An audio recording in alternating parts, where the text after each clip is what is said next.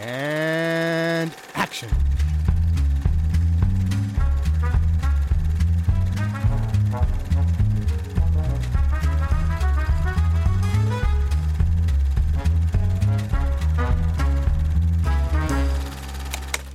You cannot take a character of one of your friends or people that you know and make him into a murderer. You have to plant that thing within that character. It was not very easy with Fred McMurray in Double Indemnity to make him into a murderer. You had to believe it. And you had to have a, certain amount of pity that this guy was led into something which I saw it with my own eyes how he fell, and I was worried about him, and he did it, and, and I understand why he did it, but I will, because I object to it. You have to plant things, streaks in his character, moments, seconds, uh, where it gets to be logical to the audience. Hmm. Also, Es ist schon Teil der Anmoderation. äh, jetzt wohl oder übel. Jetzt muss es. War ich so, ich so, okay, fällt mir jetzt, bin ich, bin ich schlagfertig genug, dass mir jetzt irgend so ein noirig klingendes Voice-Over-ähnliches Intro einfällt, aber offensichtlich nicht. An einem verregneten Augustabend saßen wir an unseren respektiven mobilen äh, und nicht mobilen stationären Rechnern und äh, haben eine blöde Podcastaufnahme aufgenommen. Ja, ja. Es ist, Ja. es ist zu spät abends, dass ich, dass ich kreativ sein könnte und das, das, das sind die perfekten Bedingungen für eine neue Episode, directed by Billy Wilder. Herzlich willkommen dazu. Ich bin der Joe, falls ihr uns das erste Mal hört und der Ted ist auch da. Hey! Und das andere war der Luke. ah, ich bin das andere. Du bist das andere. Und wir reden heute über Billy Wilders vierten Film Double Indemnity oder Frau ohne Gewissen Hm. auf Deutsch. Hm. Ich habe ich hab den Titel gelesen, die deutsche Übersetzung, und dachte mir, hm, ich bin gespannt. Ähnlich wie bei der vorletzten Episode schon. Hm. Ja, es ist halt einfach so eine Literalisierung von, äh, von einem Noir. Mhm. Also so, wenn man so einen Noir auf der Oberfläche irgendwie so betrachtet, dann, das klingt wie eine Schlock-Version von einem Film Noir, so ein bisschen, finde ich. Ja. Ja, äh, es ist ein Film aus dem Jahr 1944. Es spielen mit Fred McMurray, Barbara Stanwyck, Edward G. Robinson und viele mehr. Und es geht um einen äh, Versicherungsvertreter, der, als er bei einem Kunden einen Hausbesuch macht äh, und der nicht zu Hause ist, auf seine Frau trifft, in die er sich instant verguckt, äh, die er sehr, sehr attraktiv findet und die ihn letztlich dazu verleitet, ein, ein Scheme zu fahren, weil sie ist sehr unglücklich in der Ehe und äh, hat, hat eigentlich Bock, äh, nicht mehr in dieser Ehe zu sein. Und generell ähm, knistert es zwischen den beiden und dann bringt sie ihn dazu, es wäre doch eigentlich geil, wenn wir jetzt meinen Mann dazu bringen könnten, eine oder es sogar faken, dass er eine Unfallversicherung abschließt und dann sorgen wir dafür, dass er einen Unfall hat. Und dann kassieren wir die Kohle und äh, leben happily ever after. Das ist doch ein geiler Plan. Und weil er halt ein gewiefter Versicherungsexperte ist, weiß er, uh, die meisten oder unsere Unfallversicherung bei unserer Firma, die haben so eine Klausel drin. Da gibt es so bestimmte Vorfälle, also wenn bestimmte Arten von Unfälle passieren, dann zahlen wir sogar doppelt. So Double Indemnity, doppelte Ausschüttung. Also zum Beispiel, wenn der Unfall auf einem in einem Zug passiert oder mit einem Zug zu tun hat. Und deswegen planen sie den perfekten, in Anführungszeichen, Mord, den Typ quasi, also dass es quasi so aussieht, als wäre der Typ vom Zug gefallen und gestorben. Und dann äh, tun sie das. Und blöd nur, dass in dieser Versicherung ein anderer Typ arbeitet, nämlich äh, Edward G. Robinsons Charakter Barton Keys. Der ist so ungefähr der, der geilste. was, ist, was ist sein Jobtitel auf Deutsch? Oder? Nee, äh, nicht Claims. Er ist ja nicht der Vertreter, er, ist, äh, er er spürt auf oder er schaut nach, ob die Ähm, Versicherungsbetrug begangen wird. Also er Versicherungsdetektiv vielleicht. Investigator. Ja. Ja, keine Ahnung. Äh, Ja, Claims Detektiv. irgendwie bla bla bla äh, ist es auf Englisch. Claims Agent oder? Ja, ja, das hat aber schon einen Namen, aber ich. Hm. Ja, weiß auch nicht. Äh, ich Whatever. kann mal- Ich kann es ja, ich kann's ja googeln. Ja, yeah, recherchiert das nochmal. Auf jeden Fall der Typ, der halt rausfindet. Schaden. Scha No. ja. Schadenagent? Sch- sch- Claims Agent? Schadenagent, ja. Heißt es wirklich so? Schadenagent. Schadens, Schadensreferent. Schadensreferent, Schadensreferent. Havariekommissar äh, sehe ich hier gerade. Das ist wahrscheinlich eine alright. alte Bezeichnung. Okay, also eins von, von denen, sucht euch aus. Und äh, der, das ist so ungefähr der geilste dieser Art, weil er hat quasi ein, einfach ein Gespür. Er nennt es seinen kleinen Mann. seinen, äh, also quasi ein Gefühl im Bauch, das sich zusammenzieht, das sich zusammenknotet, wann immer irgendwo was faul ist. Und erst scheint es so, als hätten sie den über, als hätten sie auch den Ausgetrickst. ausgetrickst, genau, das ist das Wort Deutsch. Aber dann äh, kommt er halt doch drauf, nee, da irgend, irgendwas ist faul. Und dann äh, letztlich kommt es zur Kollision und es stellt sich auch noch raus, dass Barbara Stanwicks Charakter eventuell auch für den Tod der ersten Ehefrau dieses Typen verantwortlich war, was unser Hauptcharakter rausfindet, weil er mit der Tochter des Verstorbenen rumhängt, die, äh, ne, also whatever. Barbara Stanwyck ist nicht ihre Mutter, bla bla bla. Und dann, ja, hat er den Verdacht, oh, da steckt vielleicht viel mehr dahinter. Ich wurde gedupt, da stellt sie zur Rede. Sie schießt auf ihn, er erschießt sie und dann rast er zurück ins Büro, um sein Geständnis aufzunehmen. Und damit beginnt der Film und das Geständnis ist das Voice-Over über den gesamten Film und das ist alles sehr klassischer Film noir. Ich habe jetzt gar nicht recherchiert. Ich glaube, das ist so einer der Filme, die dieses Genre mit begründet haben, aber das schwirrt nur irgendwo in meinem Hirn rum, das habe ich nicht mehr recherchiert. Das könnte auch eine einfach völlige Falschaussage sein, aber wer weiß, ich sag's jetzt einfach mal.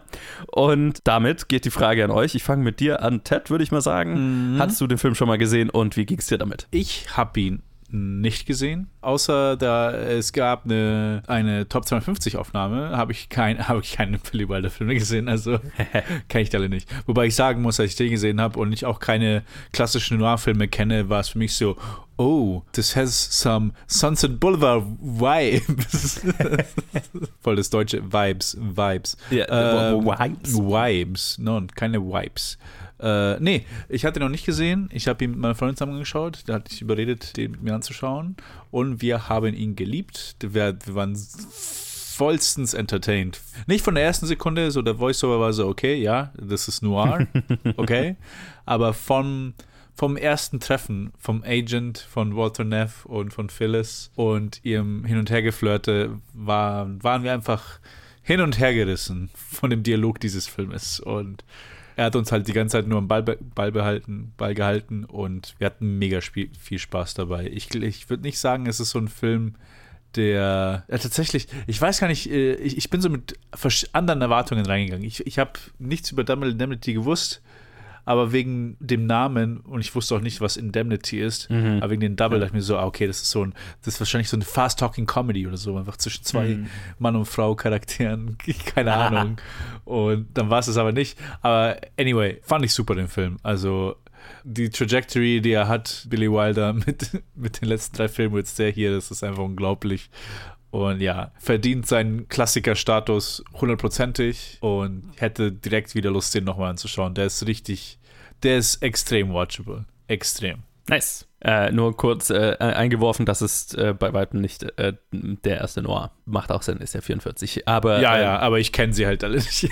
ja, ja, ja, total. Äh, äh, Luke, wie ging's dir? Hattest du ihn schon mal gesehen? Ich, ich hatte ihn noch nicht gesehen, nee. Ich war mir nicht, erst nicht sicher, ob ich ihn schon mal gesehen hatte, aber dann, dann war ich mir sehr sicher, als er anlief, dass ich ihn noch nicht gesehen hatte. genau, ich glaube, ich habe gar nicht mal, ich habe wirklich echt nicht so viele Wilder-Filme gesehen. So nach und nach brechen die weg, von denen ich denke, so vielleicht habe ich die mal gesehen, aber ich kann mich nicht dran erinnern. Ich habe ihn sehr, sehr, sehr genossen. Es gibt irgendwie drei Sachen, die mich ein bisschen genervt haben. Nicht mal drei, irgendwie zwei Sachen, die mich ein bisschen genervt haben. Aber da werden wir nachher noch weiter drüber reden. Irgendwie so ein bisschen der Dude einfach war, ja, habe mir manchmal nicht so hundertprozentig, hat mich ein bisschen genervt. Aber vielleicht auch absichtlich, man weiß es nicht. Ich fand die Spannung super, ich fand die Erzählstruktur hervorragend. Das ist so, ich liebe es einfach, wenn ein Film mich in die Situation versetzt, für die Evil Guys zu routen. so, so zu denken, okay, okay, okay, jetzt, wie kriegen sie es hin? Äh, wie, was müssen sie jetzt machen, damit es hinhaut? Oh nein, hoffentlich fliegen sie nicht auf.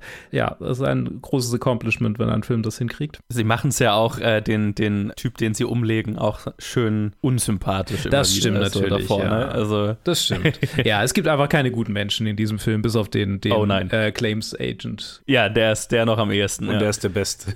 Und selbst der, selbst der, ne, ist auch ein bisschen bisschen Arsch einfach auch. Der ist, so, der ist, halt, der ist halt so ein bisschen rough around the edges. Also ja, rough around the edges. Aber, aber das ist auch so, so der, der, der, der Job, ne? Der muss ja die ganze Zeit irgendwelchen Leuten sagen, die denen irgendwas passiert ja. ist, so, äh, oder halt, die zumindest Geld aus, aus irgendeinem verzweifelten Grund Geld brauchen, so, äh, nö, kriegst du nicht so. Mhm, das ist eben, die erste Szene macht ihn schon gleich ein bisschen so, hm, okay, er ist ein knallharter Ach, Typ. Das war schon der, der gleiche Schauspieler, der den italienischen General gespielt hat bei Five Graves to Cairo, oder? Nein, war es da? Nein. nein, nein ich hatte nein. das Gefühl, es war. Naja. Bei Five Graves to Cairo, der, der, der italienische General, das waren tatsächlich italienische Schauspieler. Ja, ja, das war, genau. Ja, ähm, warte, ja. Warte, Fort, Fortu, Fortu, Ach, du meinst den Typ, der. Bonanova. Ja, ja, der, den er. Äh, Ach so. Der erste, der den Claims haben wollte, mit seinem, mit seinem Truck, der, den er angezündet hat. Oh, fuck. Ja, du hast recht. Ah, okay. Ich habe ihn einfach nicht erkannt. Er, er hat tatsächlich, er hat, der Schauspieler der den Claims Agent gespielt hat, Edward G. Robinson, hat in Soylent Green den alten Mann gespielt. Hm. Habe ich gerade rausgefunden, falls ihr Soylent Green gesehen habt. Hervorragender Film. Yes. Ähm, so, äh, zurück zu Double Indemnity. ja, ich, ich glaube, also ich habe die Dialoge geliebt. Äh, sehr witzig, sehr, sehr spannend. Einfach gut erzählter Film, hat seinen hat seine Runtime nicht ausgereizt, äh, alles richtig gemacht. 4,5 äh, von 5. Alright. Äh, ich hatte den Film schon mal gesehen. Äh, es ist aber lange her. Lass mal gerade schauen auf Letterboxd. 2017. Ha, Sechs Jahre her, dass ich ihn gesehen hatte. Und ich habe mich quasi an nichts erinnert. Hm. Und ich habe so das Gefühl, also ich mochte den damals, daran erinnere ich mich schon, aber ich glaube, ich habe ihn auch nicht so 100% gecheckt. Jetzt gar nicht mal inhaltlich, sondern so ich war definitiv vor sechs Jahren noch, also das, mein Filmhirn hat anders funktioniert mhm, damals. Ja. Es hat sich so richtig eingefühlt, oh, jetzt, ähm, ich war viel mehr auf der Wellenlänge dieses Films, was mir schon öfter so passiert ist von Film, Filmen, die man vor, also ne, wenn man so mal so ist sich an die zehn Jahre zwischen zwei, zwei Anschauen eines Films hat, dann äh, schaut man den ja quasi als andere Person. Das ist äh, oft ganz interessant, was dann plötzlich für einen funktioniert, nicht mehr funktioniert. Und hier war es schon so ein bisschen so. Ja, und er hat mir, mir richtig gut gefallen. Also ich hatte ihn als sehr gute Erinnerung und er hat äh, überhaupt nicht enttäuscht. Äh, ich liebe die sehr typische Noir-Beziehung zwischen der femme fatale und dem morally compromised, moody leading guy sozusagen. Ich finde, die machen das beide fantastisch. Vor allem Barbara Stanwyck hat sehr viel Spaß in ihrer Rolle, habe ich das Gefühl. Und ich liebe Edward G. Robinson als den, als den Claims-Dude, weil der ist so richtig. Und ich weiß, der war vorher, der hat, glaube ich, erst überlegt, ob er diese Rolle überhaupt machen soll, weil er halt nicht der Star des Films war und der war, glaube ich, schon so ein Leading Man eigentlich davor. So, das war der Film, wenn ich das jetzt noch richtig in Erinnerung habe, wo er sich so langsam dran gewöhnen musste, dass er halt älter wurde und in jetzt in die Nebenrollen in die Charakterrollen sozusagen reingealtert mm, ist. Okay. Und er hat für mich so richtig so typische Charakterdarsteller. Es ist, ja, es ist eine Rolle für so einen richtig klassischen Charakterdarsteller und ich finde, er schaut aus wie einer, er spielt wie einer. Ein, also es ist einfach super einprägsam in seiner kleinen Rolle also die ist ja jetzt nicht so klein, aber mhm. in, in seiner Nebenrolle einfach. Also der sticht, der sticht ja wirklich fundamental raus. Und ich hatte so viel Spaß mit ihm, wann immer er von seinem Little Man erzählt. ja, Alter, ich hatte das Gefühl, ich, ich musste ihn kennen. Er war so markant. Ja. Ich so, ich habe ihn doch sicher schon irgendwo mal gesehen, hundertprozentig. Und dann schaue ich seine Filmografie an und ich habe ich, ich habe von nichts davon gehört. Und ich mir so, nein, den kenne ich doch, diesen Mann er nicht irgendwo vielleicht Tele... Okay, das muss ich mal nachschauen, ob er irgendwie TV irgendwann mal gemacht hat, weil ich habe das, das, Gefühl, ich habe den schon mal gesehen. Mhm. Also ich habe nur zwei andere mit ihm gesehen, halt Soylent Green und den Orson Welles Film The Stranger. Da ist er die Hauptrolle mehr oder weniger. Er war in der Batman-Fernsehserie in einer Folge zu sehen. Als was? Als Edward G. Robinson. oh, eine von den, von den sehr lustigen Cameos, okay. Ja. Okay. Ja, mhm. hier müsste ich auch mal fertig gucken. Seit Jahren schaue ich immer mal so, ah ja, ich hab, könnte mal wieder so, eine, so einen Episoden-Zweiteiler der Batman-Serie gucken. Also ich, weil ich finde es mehr so filmhistorisch irgendwie interessant. Es ist jetzt nicht so, dass ich wahnsinnig drauf stehe, aber es ist halt, es ist schon unterhaltsam. Mhm. Und ich habe den, hab den 60er Jahre Batman-Spielfilm. Der ist gut. Ja, sehr witzig. Überraschend gut, wie ich fand. Ja, ja, ja. Also unironisch, also einfach Ja, ja, ich wirklich, ja, ich weiß. als Cartoon, also aber halt, äh, ja. Ja, und äh, was, was an der Batman-Serie so lustig ist, äh, um die Tangente komplett zu machen, ähm, ab einem bestimmten Punkt ist es ein Running Gag, dass wenn Batman und Robin äh, sich an einem Seil hochseilen, äh, an, einer Hauswand hochseilen, dass immer plötzlich irgendeine super berühmte Persönlichkeit aus dem Fenster guckt und mit denen kurzen Ah, okay. Wortwechsel Ja. hat. Und da war es halt dann so wirklich so ein Who's Who, äh, Sportler, Musiker, Entertainer, whatever. Also witzig. äh, an, an einem, einer, in einer Episode ist dann The Green Hornet, der rausguckt, weil da die Green Hornet-Serie dann parallel lief und dann ist so, hä, ihr seid doch in der falschen Serie. So, also so richtiger Meta, guck in die Kamera, Fourth Wall Break Humor dann einfach ab einer bestimmten Stelle. Also wirklich Okay. völlig übertrieben. Sehr lustig. Das 60s Batman Cinematic Universe. Ja, so ein bisschen. Und äh, dann war er wohl wahrscheinlich einer von den Fenster-Gags, würde ich mal denken, wenn er als er selber da drin war. Ja. Ja, macht Sinn. Ich werde jetzt nicht die 840 Fotos von ihm auf IMDb durchklicken, um rauszufinden, Uff. ob äh, da zufälligerweise eins davon drin ist. Ja. Aber ja, der, der, der war ein immer wieder lustiger, auflockernder Teil von diesem Film, der ja sonst eigentlich sehr, äh, eigentlich nicht deprimierend, aber eher, eher, ja, ein Film noir ist halt. Schon, also schon dark, also Ziemlich dark, ja. ziemlich dark in seiner, in seiner Thematik. Und da war er fast, äh, man könnte ihn fast als Comic Relief bezeichnen. So halbwegs. Ja. Für, für was, in, was in der Schwärze dieser Story als Comic Relief halt gilt. Genau, ja, ja. Es ist ein, es ist kein alberner Comic Relief, es ist ein, äh, ein Noir. Ja. Ja, ja, ein, ein, ein, ein, ein Charakter, der halt ein bisschen Entertainment Value durch seine Art einfach liefert. Ich weiß gar nicht, wie ich es anders Ein sagen soll. abgebrühter, irgendwie- abgebrühter ist Typ, einfach einfach, exzent. Ja, ja, ja. der schon genug gesehen hat. Ja, also äh, genau, also äh, äh, bin ja noch in den ersten Gedanken hier. Ähm, deswegen, äh, Film war sehr gut. Das ganze sehr klassische noirige Rahmenhandlung, die ja auch in Sunset Boulevard wiederholt wird, wo der Hauptcharakter quasi, also in Sunset Boulevard ist er ja tot. Hier ist er so, naja, mehr oder weniger am Sterben und äh, führt uns in die Geschichte rein. Also ich, ich finde, das funktioniert hier gut, weil es, also in Sunset Boulevard funktioniert so gut, weil es so einen ironischen Twist hat, weil er halt tot ist und mit uns quasi aus dem Afterlife spricht. Und hier ist es so, okay, wir nehmen dieses Geständnis als Rahmenhandlung, um die Voice-Over, äh, um den Grund für die Voice-Over zu liefern sozusagen. Und wir benutzen dieses Geständnis als die Voice-Over. Und die Voice-Over ist nicht einfach nur da, um Voice-Over zu sein. ich glaube, stimmt. das Ja. macht es weniger klischeehaft und we äh, äh, deswegen funktioniert es hier ziemlich gut für mich, finde ich. Jo, ja. ein paar Background-Infos zum Start, zur Entstehung dieses Films. Ich hatte ja in einer der ersten Episoden gesagt, so, naja, Billy Wilder hat ja dann mit quasi zwei Writing-Partnern so eigentlich seine ganze Karriere verbracht. Und genau diesen Film hat er schon mit jemand, stimmt das einfach schon nicht mehr, was ich damals erzählt habe.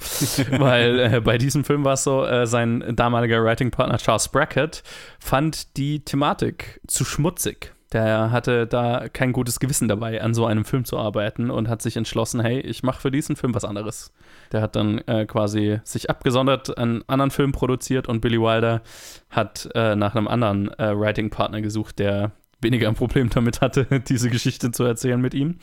Und ihm wurde damals äh, Raymond Chandler empfohlen, späterer Hitchcock-Kollaborateur, sieben Jahre später an Strangers on a Train, falls ihr euch erinnert.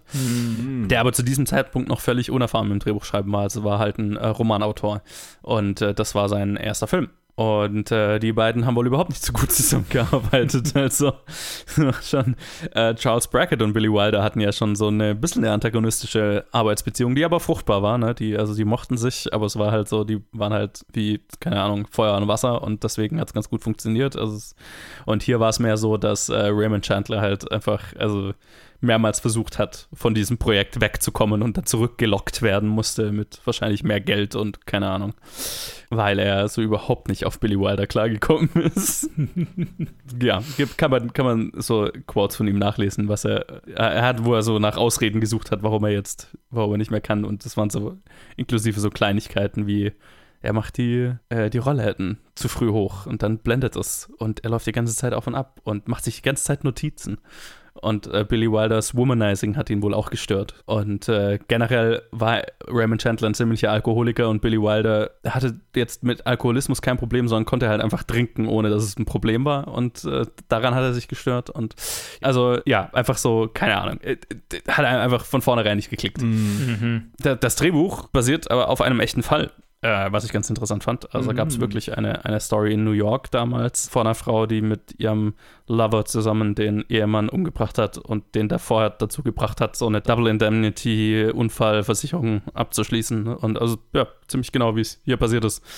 Und das ähm, war wohl, äh, das habe ich dann heute in der Früh noch gelesen, so in dem Fall wurden die dann hingerichtet, also halt, ne, da Todesstrafe war da halt noch weitläufig Ja, klar. vorhanden in den USA und bei ihrer Hinrichtung hat jemand ein Fotoapparat ins Gebäude reingeschmuggelt und ein, quasi so ein illegales Foto von ihr auf dem elektrischen Stuhl gemacht, Oh, krass. was dann was dann so das bekannteste Foto der von 1924 oder wann auch immer das war war, weil das dann halt durch alle Zeitungen ging und so weiter. Also creepy Foto kann man googeln, wenn man das will. Das ist, äh, wow. Ja, ja, darker Shit. Mhm. Ich meine, Mhm. es, es kommt nicht von, es war schon immer da. Ne? Es ist nicht durch das Internet magisch äh, Nein. gekommen. Menschen waren schon immer creepy Fucks. Ja, ja. Und ich meine, stell dir mal vor, in den 20ern, wie groß muss der Foto, also ist ja nicht, dass du einfach so eine kleine Kamera mit reinschmuggelst, das ist ja ein Apparat. Also, Äh, Moment, ich muss mal kurz hier den Schwefel ab. Ja, es ist auch kein besonders gutes Foto, ne? Aber also trotzdem hat jemand einen Apparat da irgendwie reingeschmuggelt und dieses Foto gemacht und dann hat ihm keiner den Apparat. Also, dass jemand das Foto dann auch rausgekriegt hat wieder und es weiterverkaufen konnte und so. Das ist sehr lustig. Also, das ist schon crazy einfach. Ich muss gerade noch mal gucken, wie sie hieß, falls Interesse besteht. Ruth Snyder. Snyder wie Zack Snyder, S-N-Y-D-E-R. Wenn man sie googelt, findet man es, falls das Interesse besteht. Genau, äh, weil das auf einer wahren Geschichte basierte, hatte Paramount entsprechend auch keine exklusiven Rechte an der Story. Und so hat es sich ergeben, wie es so häufig der Fall ist in der Filmindustrie, dass äh, auch noch ein weiteres Projekt mit derselben Story bei einem anderen Studio in Produktion war gleich, äh, gleichzeitig. Aber Paramount hat quasi dieses andere, also die waren schneller. Double Indemnity war schneller raus. Und dann hat Paramount den Release dieses anderen Films verhindert, indem sie dann eine Copyright-Klage gegen diesen, dieses Studio veranlasst haben, so nach dem Motto, dass es zu nah an Double Indemnity ist, jetzt Oh. völlig unabhängig von der wahren Geschichte und haben Recht bekommen und haben quasi dieses andere Studio in das Nicht-Releasen ihres eigenen Films gebullied. Oh boy. Alright. Ja. Okay. The Big Studios. Ja, auch, auch das, nichts Neues, ne? Ist äh, Mhm, immer, noch mhm. der, immer noch derselbe Shit. Ja, so viel würde ich mal sagen zu den ersten Hintergrundinfos zu Double Indemnity. Ich gebe wie immer die erste Frage in die Runde. Gibt es Szenen, Momente, Aspekte dieses Films, über die ihr als erstes reden wollt? Ich finde, dass er nach den letzten beiden Filmen so ein bisschen von der, von der Virtuosität der, der Drehart für mich, entweder habe ich mich dran gewöhnt und es ist so, ja, keine Ahnung, das ist 1900, das ist in den 40er, so 44, passt so, oder er war ein bisschen, sagen wir mal, angemessener für die Zeit gedreht. Also ich hatte, ich hatte, was ich damit sagen will, ist, ich hatte keinen Moment, in dem ich das Gefühl hatte, boah, das ist jetzt krass für die Zeit. Im Gegensatz zu den letzten beiden Filmen, würde ich sagen. Sowohl irgendwie mit den Wüstenszenen als auch mit der Bahn irgendwie. Also, ich meine, hier haben wir auch Szenen in der Bahn, aber es war halt nicht so.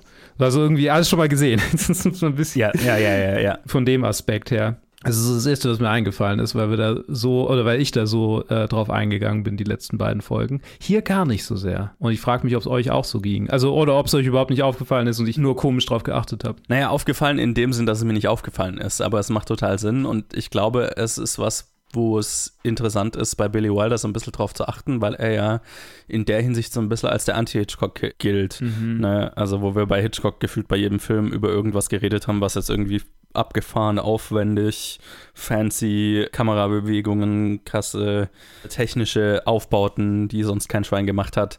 Äh, Billy Wilder hat so den Ruf halt einfach ein sehr, sehr effizienter Regisseur zu sein, ne? der Naja, weil er sich mehr als Drehbuchautor sieht. Das heißt, er hat auch immer selber gesagt, also sein Stil ist, er möchte die Geschichte so klar wie möglich erzählen, einfach Mhm. bildlich. Also, ne, der versucht jetzt eher, schon auch, ne, gibt auch bei Billy Wilder ähm, Shots und technische Sachen, über die man reden sollte, denke ich. Ist auch nicht umsonst viele seiner Filme für Best Cinematography immer wieder be- äh, nominiert bei den Oscars gewesen. Aber ich würde sagen, das ist tatsächlich eine interessante Sache, die wir so ein bisschen im Blick haben sollten, im Blick behalten sollten jetzt über den Verlauf der Filmografie, inwiefern sich das bewahrheitet und unterscheidet eben gerade zu Hitchcock, weil die so parallel laufen. Also ich finde, es ist keine falsche Beobachtung, würde ich sagen. Ja, auf jeden Fall. Ich meine, hier ist auch die Sache, dass der Kontrast zwischen dem letzten Film und diesem sehr groß ist, beziehungsweise der Kontrast zwischen den jeweiligen ersten fünf Minuten der Filme. Und auf der einen Seite hast du was extrem kreatives, bildgewaltiges mit diesem Panzer, der in der Wüste einfach von toten Leuten einfach vorwärts gefahren wird. Und dann hier hast halt die ersten fünf Minuten einfach Visual Shorthands für, okay, wir sind im Noir, wir haben die Schatten, wir haben alles. Also vieles, was einfach schon sehr visuell kodiert ist, um, Ja. um einfach zu establishen, was für ein Film es wird. Deswegen sticht es dann auch nicht mehr so raus, weil das alles schon Sprache ist, die man sofort versteht und man, man weiß, was man auf einen zukommt.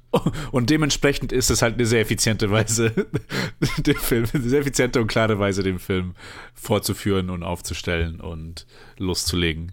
Also, ihr beide habt da sehr, sehr viel recht. Ich meine, ja, ich, äh, äh, für, für, da habe ich jetzt gerade noch gar nicht dran gedacht. Ja, es ist super effizient, aber es ist natürlich auch ähm, von der Bildsprache einfach super klassischer Noir.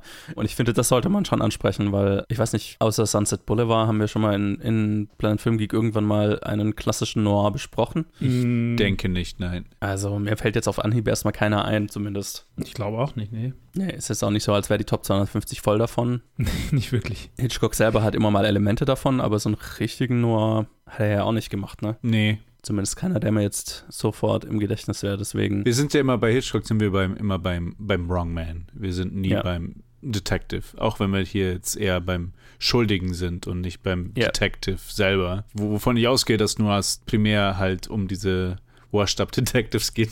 Ich kenne ich kenn Noir auch nur über die Klischees von aus, aus den letzten 30 Jahren. Also ich kenne wirklich keine stimmt, ja. klassischen Noirs. Ich weiß nicht, was wirklich die Klischees hundertprozentig sind. Also nicht Klischees, Detectives aber sind, die, Detectives sind ein, ein Klischee, aber vor allem halt, also und da fällt dieser ja total äh, drunter, moralisch kompromittierte männliche Protagonisten, die sehr moody Mhm. und abgefuckt sind und also das ist so, so äh, äh, diese Schiene. Also, und das sind in vielen klassischen Noirs halt so Private Investigators mehr, Mhm. so als jetzt klassische Polizisten, ne, damit das sich so moralisch in, in irgendeiner Grauzone bewegen kann. The Wrong Man. Der vielleicht ist am ehesten. scheinbar, ja. scheinbar gilt der als einer der klassischen Noir-Filme. ja, das kann ich sehen. hm, ja, aber bedient weniger der Tropes als jetzt, als jetzt viele andere, würde ich Das sagen. stimmt, ja. Und dieser hier, also hier äh, Double Indemnity, bedient sie halt quasi alle. Mhm. Äh, mit der Femme Fatale und äh, dem moralisch schon kompromittierbaren Protagonisten, der sich da sehr reinziehen lässt in, in, in den Sumpf ja von der, ihr. der da eher mit Elan reinspringt. ja, genau. Der Was auch später nicht- angesprochen wird, weil ich, das war auch so ein Aspekt, den ich sehr mochte. Wir, wir standen die ganze Zeit, wir haben uns zusammen angeschaut, wir haben uns die ganze Zeit an- die ganze Zeit gesagt, so, hey, der wird da zu nichts reingezogen. Der, der, Ja. der pusht da fast genauso viel wie sie, einfach nur aus, aus seinem natür aus der natürlichen Neugier, dass er das mal einfach mal Ja. schaffen will, seine eigene Firma zu verarschen. Mhm. Oder zumindest sein, sein Boss, seinen quasi Kollegen halt einfach nur. Das Interessante fand ich daran, dass es halt, tat- also für mich fast noch mehr ihn menschlich und nachvollziehbar gemacht hat, als jetzt so, oh mein Gott, ich finde die so heiß, ich würde jetzt alles für die tun. Ja, so, ne? ja, total. Weil, weil so diese, dieses berufliche Ego-Kitzeln, so dieses, ich mach's auch so ein bisschen, weil ich wissen will, ob ich es kann. Mhm. Das hat für mich sehr gut funktioniert. Das ist schon so eine Motivation, die ich nachvollziehen kann und die dann auch so ein bisschen kickt, finde ich. Das, das, das hat dann noch sowas, keine Ahnung, heistiges, sowas, okay, ich will jetzt, ich will jetzt auch wissen, ob er es kann. So, ne? Ja, Das es gibt stimmt, halt den ja. Charakter einfach noch eine weitere Stufe, weil Ja. Anfangs ist es halt wirklich so, okay, die sind beide horny. ja, oh, aber, oh, aber wie? Aber wie? Also die zwei horniest people äh, in den 40ern. Und, ja. und dann ist halt dann Edward G. Robinsons Charakter sehr im Kontrast, weil es das ist halt jemand, der halt wirklich ein Charakter ist. Ja. Und dann fehlen sie mal, dann fehlen sie halt die Stufen, also die Ebenen der anderen beiden Charaktere fehlen sie erst so mit der Zeit mit ein. Seine seine berufliche Curiosity, ob er das wirklich so hinkriegen kann und halt ihre Vergangenheit, die halt von ihr erzählt und dann von anderen Leuten widerlegt wird oder ja aufgebaut, also eine andere Perspektive gegeben wird. Aber ja, am Anfang ist es halt einfach nur so, ah, okay. Alter, zieht euch aus. Also, Bringt hinter euch, das ist gesünder für alle. Also, dieses erste Treffen ist einfach, ah, ja. mein Gott. Dieser Dialog. Ja, ah, wunderbar. Das ist so, das ist schon eigentlich ein Porno-Dialog. ja. Guter, Best, aber also, in gut, genau. In gut, ja. Das ist auch, also das wird sich auch durchziehen, so ein bisschen, also aus den Billy Wilder-Filmen, die ich halt schon kenne, dass er schon und halt seine Writing-Partner jeweils, dass seine Filme schon so ein bisschen Meisterklassen darin sind, Innuendo zu verpacken auf eine Art und Weise, dass es an, den, an der Zensur vorbeikommt. Mhm. Wo die Zensur sagt einfach, das ist einfach, das ist einfach zu gut geschrieben, da können wir, ja. können wir nichts veranstellen. Ja, ist halt so, kannst halt sagen, naja, aber die reden doch über, ich weiß gar nicht mehr, was. was die reden doch über Speedlimits. Also, ich weiß ja, nicht, genau, was, was ja. sie wollen. und Metaphern und. Genau, absolut. Äh. Also hatte, was, was ja bei Hitchcock-Filmen auch immer mal ist, aber hier ist schon, also da kommen später noch Filme, die ich halt schon kenne, die einfach nur, also jeder zweite Satz ist halt irgendwie, also Sammler Getott ist halt einfach, das ist die Comedy-Variante, aber das ist halt einfach nur Anspielungen die ganze Zeit. Also, wie sind wir hierher gekommen? Du hast darüber geredet, dass du seine Motivation sehr, sehr viel menschlicher findest. Yes. Hm, ja. wegen, wegen seiner Curiosity, ob er das wirklich machen kann. Ja, also genau, es ist mehr als nur, dass er, dass er total auf sie steht. Das ist ein großer Teil davon, aber es ist halt auch, dass, ah, weil, weil Teil des Nervenkitzlers, den er mit ihr erlebt, ist nicht nur rein sexuell, sondern es ist halt auch eben, weil sie ihm die Freiheit gibt, sowas auszuprobieren, was sein Job interessanter macht, ne? was, was ihn so aus diesem langweiligen Alltag auch so ein bisschen rausholt. Mhm. Und ja, das, das, das, ist sehr schön. Total. Total. Ich, ja. Und du, du, sagst, es ist Teil davon, aber ich habe so, je länger der Film geht, desto größer, also es wird fast exklusiv der Teil. Also er verliert das Interesse an der Frau lange bevor er realisiert, dass sie womöglich schon mal umgebracht hat und ja. womöglich so eine, eine, schwarze Vergangenheit hat. Also er hat das Interesse schon lange davor verloren, wo er einfach so richtig einfach nur in seinem Case ist, um, um das irgendwie zu lösen und irgendwie hinzukriegen. Und sie sich schon beschwert, so, hey, ah, ich sehe dich nicht, wir sehen uns nie, bla bla bla. Wobei mhm. bei ihr das auch alles Bullshit war. Ja, aber ich, ich, ich finde es auch interessant, wie der Film es schafft, diesen langsamen und doch naja, was heißt langsam? Eigentlich relativ schnell, aber smoothen Shift zu machen von, ähm, okay, ich, ah, es ist irgendwie Nervenkitzel, es ist interessant, bla bla bla, ich bin in diesem Strudel der Ereignisse einfach drin und will jetzt wissen, ob es funktioniert so. Und dann quasi instant, nachdem sie es gemacht haben, shiftet das sehr, sehr, sehr schnell, aber subtil in ein, okay, ich bin jetzt hauptsächlich daran interessiert, um meine eigene Haut zu retten. Und dann ist das Interesse an ihr ganz schnell auch wieder weg, mhm. ne, weil es mit der Realität konfrontiert wird von dem, was sie tatsächlich da einfach gemacht haben. So. Und äh, der Shift ist subtil, aber so smooth, also, dass dieses gute Gefühl, was du davor hast, ne, dass du so äh, bei dem dabei bist, das fast so Ocean's Eleven-mäßiger Heist-Film ist, ah, und jetzt machen sie das und jetzt machen sie das, wird es klappen, oh Gott, ich hoffe, es klappt und so. Und super schnell bist du in so einem, äh, aber jetzt fühlt es sich nicht mehr gut an. Warum fühlt es sich mhm. nicht mehr gut an? Äh, und es geht, es geht so schnell und organisch einfach dadurch, dass die, der Charakteraufbau so gut ist und dass es eben mehr ist als nur so eine sexuelle Anziehung. Ja, 100 Prozent. Ich finde auch hier, auch jeder Charakter ist halt einfach wichtig. Also jeder Charakter, der mhm. irgendwie Screentime bekommt und auch so wie die, wie die Tochter von, von dem Mann in jede Szene, die sie hat, macht halt noch ein weiteres Klick für, für, für ihn, in wie, in welche Richtung er dann geht. Und da war es dann so, zumindest halten wir uns noch so ein bisschen bei ihm auf, weil es auf einmal dann moralisch richtig ist, dass er seine Haut rettet und sie einfach ja. fallen lässt, weil sie eigentlich, wer weiß schon, wie viel es sie umgebracht hat, so in dem Sinne von so, was für eine Vergangenheit hat sie. Also es ist immer so, so ein Ticken da, dass wir immer noch bei ihm bleiben bis zum Schluss. Ja. Und ich finde, das hat super gut funktioniert. Absolut. Also es, äh, ja, die, die, dieses, dieser moralische Sumpf, in dem, der, in dem die Charaktere sich bewegen, der ist auch einfach lecker. So, ne? also, Ja. so, dass du die ganze Zeit so das moralische, die, die moralische äh, Matheformeln im, im moralischen Matheformeln im Kopf auspackst, um so zu gucken, okay, ist es jetzt moralisch vertretbar, dass er jetzt seine eigene Haut dabei rettet, aber er war ja beteiligt, aber um sie fallen, aber sie ist ja deutlich schlimmer als er und bla bla bla. Und äh, insgeheim weißt du aber natürlich schon, einfach da kommt keiner so wirklich heil raus, einfach weil der Film dir auch von Anfang an sagt, dass er nicht heil daraus rauskommt. Und ähm, es ist mehr so, du schaust dem Autounfall zu, dabei zu, wie er passiert und hoffst eigentlich die ganze Zeit, dass er hoffentlich nicht passiert, obwohl du weißt, dass er passieren wird. Äh, und das ist schon eine Kunst, dass dabei nicht der, die Spannung verloren geht, sondern dass es eigentlich das Ganze spannender macht, weil du halt äh, einfach dabei die ganze Zeit am Grübeln bist, wie kommen wir dahin, wo der Film halt anfängt. Ja, ja. Und das ist, ich meine, das ist eine große Kunst. Das ist wirklich eine große Kunst. Ja, das ist halt seine Kunst im, im, im Screenwriting. Das zeigt halt, wie, wie gut das geplottet ist, dass wir bei Z anfangen und dann von A starten und dann Nee. unausweichlich auf Z zusteuern, aber keiner will dahin. Yo, Barbara Stanwyck und Fred McMurray waren beide extrem nervös, so unlikable Charaktere zu spielen, weil sie beide eigentlich aus, also Fred McMurray voll aus der eher Romantic Lead-Ecke kam. Also der war eigentlich super dafür bekannt, so den romantischen Dude zu spielen. Also, ne, wir haben ihn ja gerade in The Major and the Minor Ja. äh, in Major and the Minor war er ja unser, unser männlicher Hauptdarsteller, der Typ, dem alle hinterher geschmachtet haben.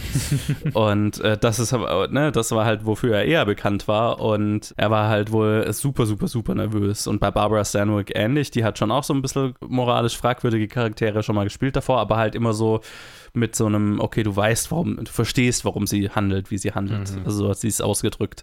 Und hier war es Äh, halt, da äh, musste sie sorry. sich ein, ja? Nee, nee. Äh, Major und Meiner war Ray Milland, also da. Ja, den- der- den- Der ist in, im nächsten in Film. Film. Der, der, der andere, der andere Discount Jimmy Stewart. Ja, genau. wo haben wir, wo haben, haben wir Fred McMurray schon mal irgendwo gesehen? Äh, ich weiß es nicht. Er ist tatsächlich in dem späteren Billy Wilder Film in 1960, aber ich habe ihn da vorher noch, noch gar nichts gesehen. Ah, in The Apartment ist er ja, genau. Nee, aber sonst habe ich ihn auch nichts gesehen. Alright, äh, ja, aber äh, genau, solche Rollen wie in The Major and the Minor ist auf jeden Fall, wofür er bekannt war davor. Also äh, sieht man auch, wenn man sich einfach seine, seine äh, Filme davor so ein bisschen anguckt. Na, der war in The Absent-Minded Professor, was halt so ein klassischer, Mhm. bisschen screwballiger, witziger, er war in The Shaggy Dog. Aber er scheint Also- auch, also ich sehe auch gerade, also er, die haben auch oft, äh, nicht oft, aber die haben auch ein, ein paar Mal einfach zusammen gespielt. Also auch 1940, also Stanwyck und McMurray Ja. und dann 1960 wieder, äh, 1956, There's Always Tomorrow. Also die haben schon, so ein Leading Pair haben sie schon öfter mal gemacht. Ah, Ja, und die haben sich wohl halt dann beide gegenseitig aufgemuntert oder dazu ermunt, ermutigt, den Film zu machen, sozusagen. und sich gegenseitig eingeredet, dass, dass sie damit ihre, nicht ihre Karriere ruinieren, äh, wenn sie diese Charaktere spielen. Weil ich meine, das ist halt so, ne, äh, Billy Wilder war erfolgreich schon so, also so halbwegs erfolgreich zu dem Zeitpunkt, aber halt noch nicht so Billy Wilder. mhm. Das war er dann mit dem nächsten Film erst. Und hier war es noch so, die haben halt, die haben schon ein bisschen gegambelt mit ihrer Karriere. Also sich drauf einzulassen. Kann auch sein, er verkackt es halt voll und die beiden sind halt einfach furchtbar und niemand will sehen so. Aber hat ja offensichtlich funktioniert. Also äh, von daher gute Entscheidung. Äh, eine andere Sache, die ich interessant fand, ist, wir sind ja mitten im Zweiten Weltkrieg und zu der Zeit gab es in den USA strikte Essens, äh, Essensrationierung. Und deswegen war wohl, während sie bei den Dre- Drehtagen, wo sie in dem Supermarkt gedreht haben, ne, in dem Laden, wo, wo die beiden sich immer mal treffen, um zu quatschen, äh, es war ein echter Laden und da war während den Dreharbeiten, waren da immer Polizisten abgestellt, die quasi drauf aufgepasst haben, dass keiner von Cast und Crew sich dazu verleiten lässt, was mitgehen zu lassen. Okay. Tough Times. Tja, Well, ja, fand ich krass. you can't blame him. Nee, macht Sinn, aber also krasser Shit. Weil sonst hast du immer so äh, Polizei am Set, wenn du in irgendeiner Location bist, um aufzupassen, dass ja. niemand verrückt ist, dass die Dreharbeiten stört. So. ja, andersrum. die sind nicht da, um die Produktion zu überwachen. Aber ja, also das äh, fand ich hart. Crazy. Und noch eine Sache, die ich interessant fand, war, dass ursprünglich, ursprünglich war ein sehr anderes Ende geplant. Und zwar sollte der Film eigentlich mit Walter Neffs Hinrichtung in der Gaskammer enden. Und zwar wäre es so gewesen, dass er quasi in die Gaskammer geht und vor der Tür steht sein alter Kumpel, Mhm. hier äh, Edward G. Robinsons Charakter und muss mit ansehen, wie sein wie sein Freund da äh, äh, vergast wird. Und die haben das, ich glaube, sie haben es sogar gedreht, äh, beziehungsweise ich habe so unterschiedliche Berichte gelesen. Also entweder sie haben es gedreht oder sie hatten zumindest die Sets schon gebaut und so weiter, wo Billy Wilder irgendwann aufgefallen ist, schon mitten in den Dreharbeiten, dass es eigentlich unnötig ist weil der Film eigentlich davor vorbei ist. Mhm. Und dann hat er dieses Ende, wo, also das sehr viel intimere Ende, ne, wo er da versucht, eben zum Aufzug noch zu kommen und es halt nicht mehr schafft.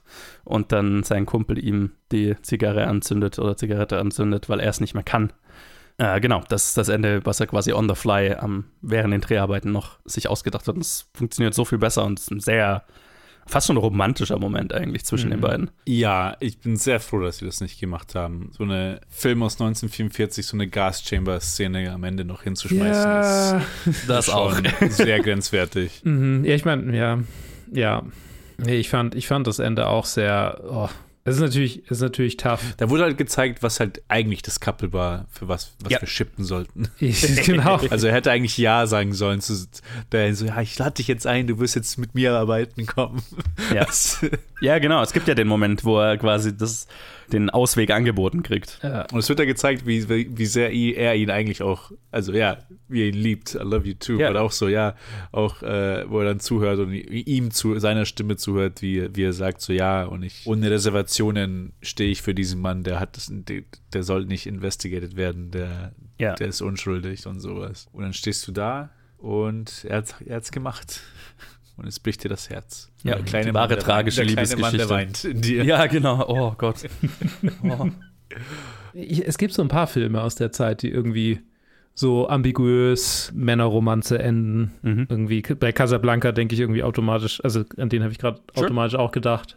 Wobei es, glaube ich, eher so eine platonische Romanze ist. Ja, ja, hier ja auch eher so ein. Also, ja. ich glaube jetzt nicht, dass es, dass es jetzt hier bewusst irgendeinen homoerotischen Unterton haben soll, aber es, hm. Billy mein, Wilder hat das schon als. Der Little Man, der Little Man ja. inside him ist schon.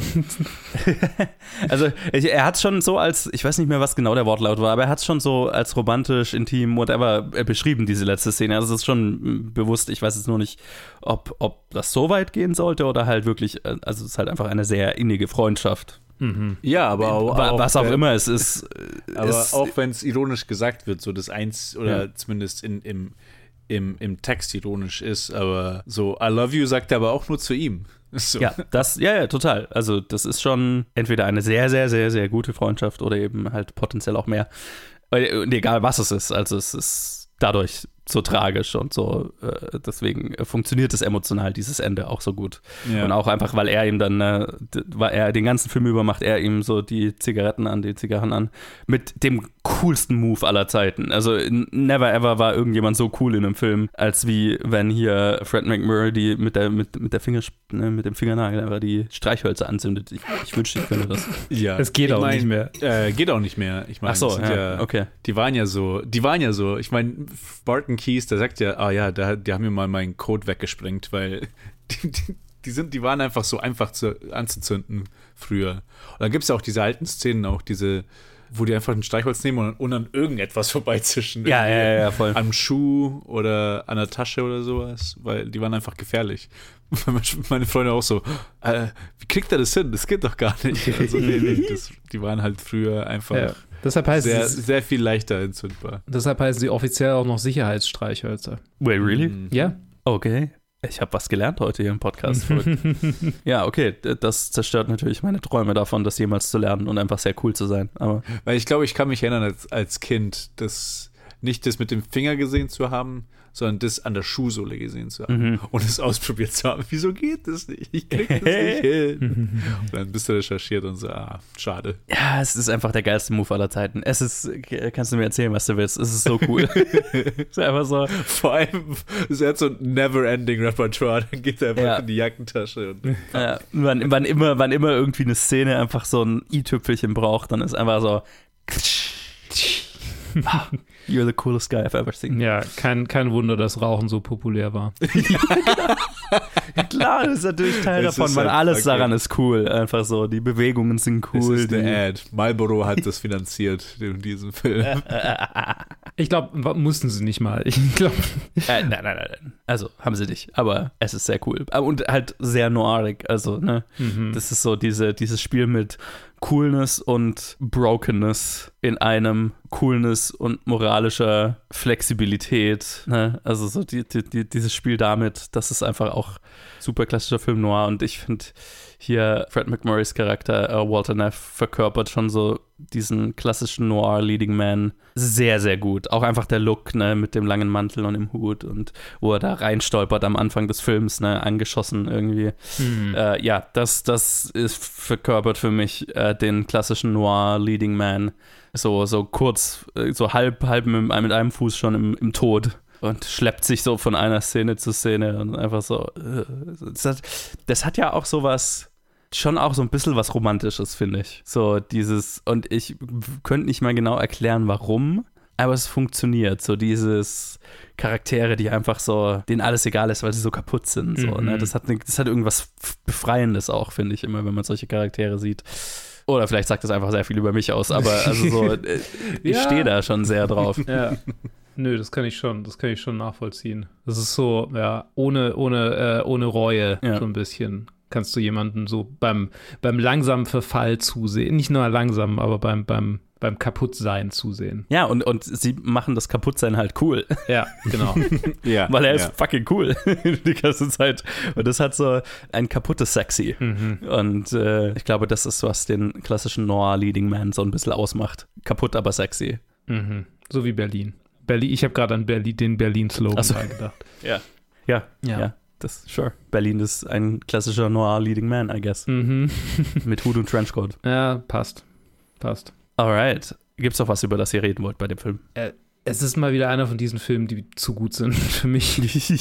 Ja, man könnte einfach so irgendwie alles, alles ansprechen, was clever ist. Und Ja, ich, äh, ich wollte ich wollt, ich wollt ansprechen, ja, was mich gestört hat, wollte ich noch sagen. ah, ja, genau.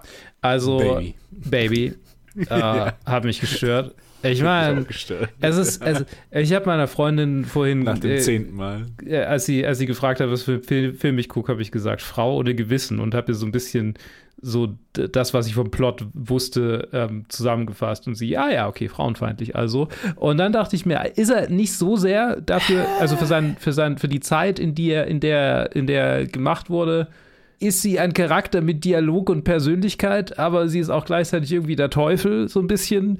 Äh, und dann halt er, wie er sie Baby nennt. Darauf wollte ich eigentlich raus. Also, das ist halt so ein bisschen, ja, gut, okay. Äh, Ja, gut, das ist Ein halt Kind seiner Zeit, Zeit. aber- ich meine, was willst du machen? Aber auch seine Delivery war einfach so, ich weiß nicht. Also einfach diese, diese halb aggressive Art, wie, wie Ja. also, da war ja Also, überhaupt keine Emotion in dem, in dem Babys Ja. hier, die er da hatte. Also, Baby. äh,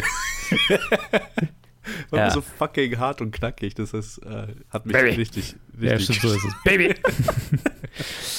Ach, Ja, das ist definitiv die Zeit, aber die Femme Fatale als antifeministisch oder feministisch ist eine anhaltende Diskussion und eine, die auch pausenlos geführt wird und für die es, glaube ich, keine richtige Antwort gibt, äh, weil ich glaube, es kann beides sein und das ist so ein bisschen, was man für sich selber entscheiden muss, wie man es wie man's lesen will weil es halt schon auf der einen Seite, also äh, es ist auf der einen Seite halt schon eine Form von Empowerment, so, ne? Also Mhm. sie, klar, sie wird am Ende, stirbt sie daran, aber ich meine, alle Charaktere in diesem Film gehen an dem zugrunde, was sie getan haben, so, ne? Das stimmt. Aber sie ist halt schon ein Charakter, sie hat ihre eigene Agency und sie macht, was sie will und sie, na, es geht alles von ihr aus, sie bestimmt die gesamte Handlung des Films, mehr oder weniger. Und das trifft halt auch auf, auf, auf andere Noir-Filme zu und die, das Pendel schwingt da, glaube ich, von Film zu Film hin und her. Ob es mehr frauenfeindlich ist oder mehr auch als Empowerment geclaimed werden kann, so würde ich jetzt mal sagen. Mhm. Hier finde ich es eher weniger problematisch, muss ich sagen, als in, in anderen Filmen, die ich gesehen habe. Weil Barbara Sandwick ist sehr gut und ihr Charakter ist sehr gut geschrieben. Sie ist, sie ist der Villain des Films, aber ich meine, das ist ja auch okay. Also Nee, klar. Ja, ja, von ihr geht alles aus, was in diesem Film passiert. das stimmt. Und sie spielt alle Charaktere in diesem Film. Und es funktioniert bis kurz vor Schluss. Ah, das Anklet. Oh mein Gott. Äh, diese erste Szene, ich muss, ich muss mich die ganze Zeit zurückerinnern. Ja. Und ne, du erfährst du halt Stück für Stück, dass es halt alles eine Inszenierung ist, dass es alles Ja, ja. Mhm. dazu da ist, um, um ihn dazu zu bringen, das zu tun, was sie will. Und ja, das ist okay. Also ja, ich, ich sehe das eher ein bisschen weniger problematisch, also vor allem jetzt in diesem Film. Ich finde das Baby, glaube ich, am schlimmsten. Also das Baby hat mich Ja. tatsächlich einfach genervt. Irgendwann so. Es war einfach zu oft. Shut up. Ja, So, so zwei Dutzend Mal zu oft. ja, ja. das ist nicht mal gelogen. Ne? Das ist einfach das ist tatsächlich Ja, ja, total. so. Ja, das ist halt einfach so, So oft. Lingo der Zeit. Und das ist halt auch äh, Teil dessen, was ihn zu der Zeit halt auf jeden Fall cool machen sollte und was halt einfach heutzutage so ein bisschen Ja. cringy ist. Ja, ja, wahrscheinlich. Wahrscheinlich. Das war einfach so voll aktuell. So im Ja. Cool Guy Lingo 1944. ja, das macht ihn halt zu so einem brooding, harten Typ halt so. Ne? ja, weil halt so auch Casual Relationships, so dieses, ah, Ja, und vor allem Affären halt immer so. genau. Ja. Was Anziehendes, was Cooles einfach haben für das männliche Publikum, wenn sie da zuschauen. Ja. Gibt es ein heutiges Cool Guy Lingo eigentlich noch? Frage ich mich gerade. Klar, Ja. klar. Ich denke gerade nur an ja, dumme- aber das hält sich halt dann Internet, so äh, zwei Sekunden. Das ist ja. halt so. Wow, ganz schön cringe, my dude. Bro. Allein das Wort Bro. So sus, Ja, das ist aber auch Daddy. so 2010, Alter. Ja, also total. seit dem Internet ist nichts kann nichts nichts kriegt die Zeit zum Altern. Alles alles stimmt, altert ja. in, in, in Hundejahren. Also Ja. in, in Das- das stimmt. Hundejahren mal zehn. Also, Hunde, Hundesekunden. So Cool Lingo, das kriegt so seine 50 Minutes of Fame, wie Andy, Andy Warhol Ja. gesagt hat, und dann ist es Ja, schon wieder genau. tot. Und Ja. dann wird Ja. sich nur endlos drüber lustig gemacht, dass jemals jemand so geredet hat. ja. Es, ist, es altert so schnell wie der Astronaut am Ende von 2001. Ne? ja, genau so. Du blinkst Und nach fünf, schon nach fünf Minuten schaust du drauf zurück und bist Siehst so, du dich äh, als alten Mann im Bett liegen und sterben? Das, wenn, du deine, eigenen- wenn du deine alten Tweets siehst von vor Ja, okay. Oh, scheiße. von vor vier Wochen so, oh no. Ein letztes. It's giving.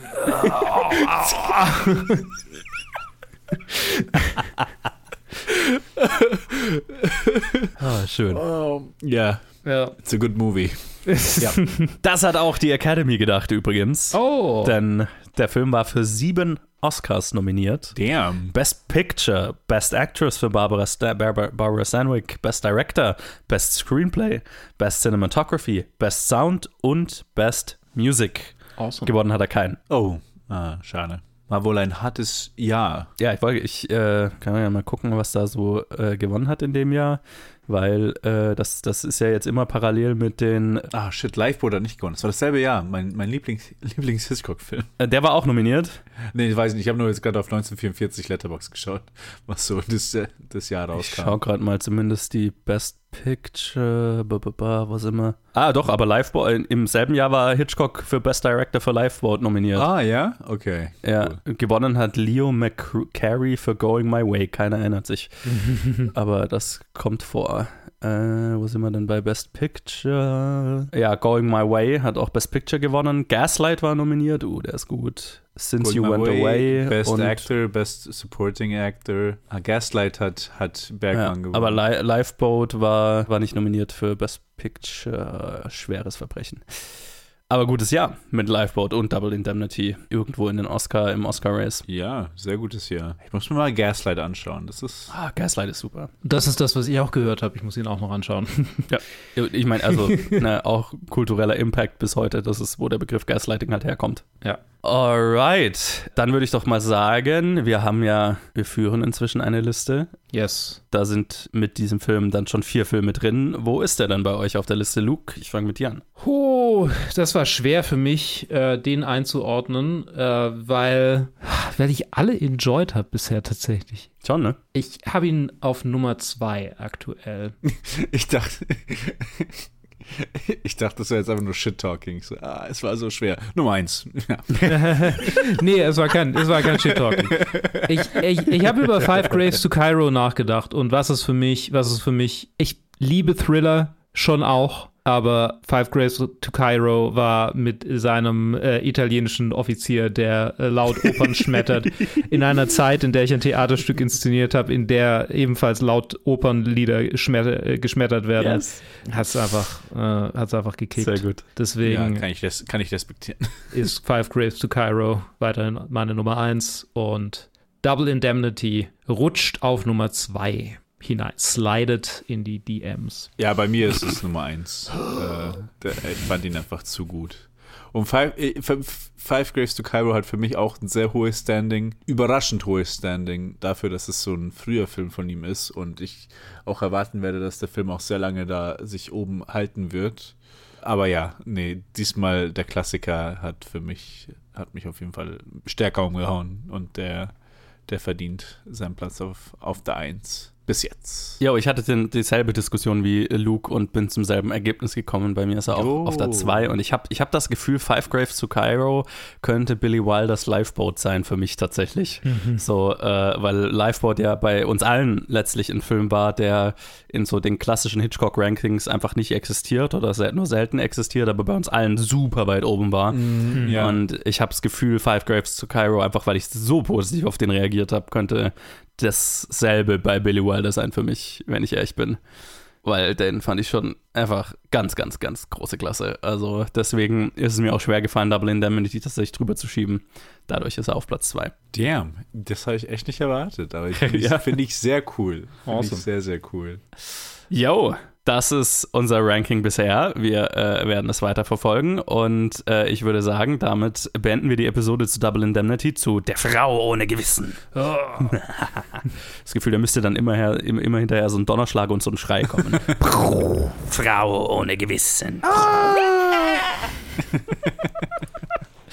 Äh, schön. Wenn ihr den Film gesehen habt, dann lasst uns wissen, wie ihr ihn findet. Facebook, Twitter, Instagram, planetfilmgeek at gmail.com. Und äh, ansonsten hören wir uns wieder in der nächsten Episode, wenn wir über reinen Alkoholismus reden in The Lost Weekend. Äh, bis dahin, macht es gut.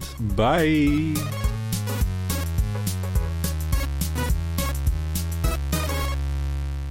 Lit.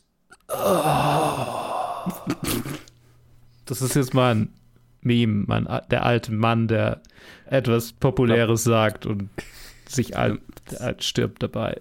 We, we, we got it, ja. Mhm.